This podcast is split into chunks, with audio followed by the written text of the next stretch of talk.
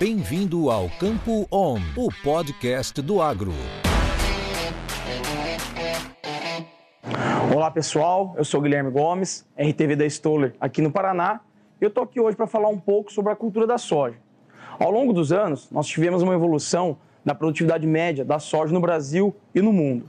Isso devido ao melhoramento genético, correção de solo, plantio direto e outras práticas que foram adotadas nessa cultura.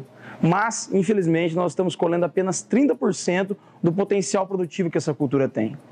E por que isso ocorre? Devido à influência de fatores bióticos, como plantas daninhas, pragas e doenças, e à influência dos fatores abióticos, como luz, água e temperatura. Mas nós sempre podemos tornar a planta mais eficiente, independente se temos um ano com mais estresse ou não.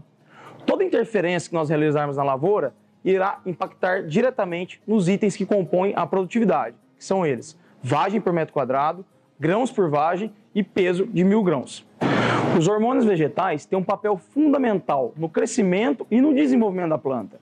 Manter os níveis de hormônios equilibrados, oxina, citocina e giberelina, vão nos ajudar no melhor desenvolvimento da planta, aproveitando todos os recursos que nós temos, seja isso num ano atípico ou não. O balanço hormonal é essencial. Mesmo em situações a campo, quando temos um ano estressante ou não, nós sempre podemos buscar plantas mais eficientes. Isso é conhecimento. Isso é Stoller.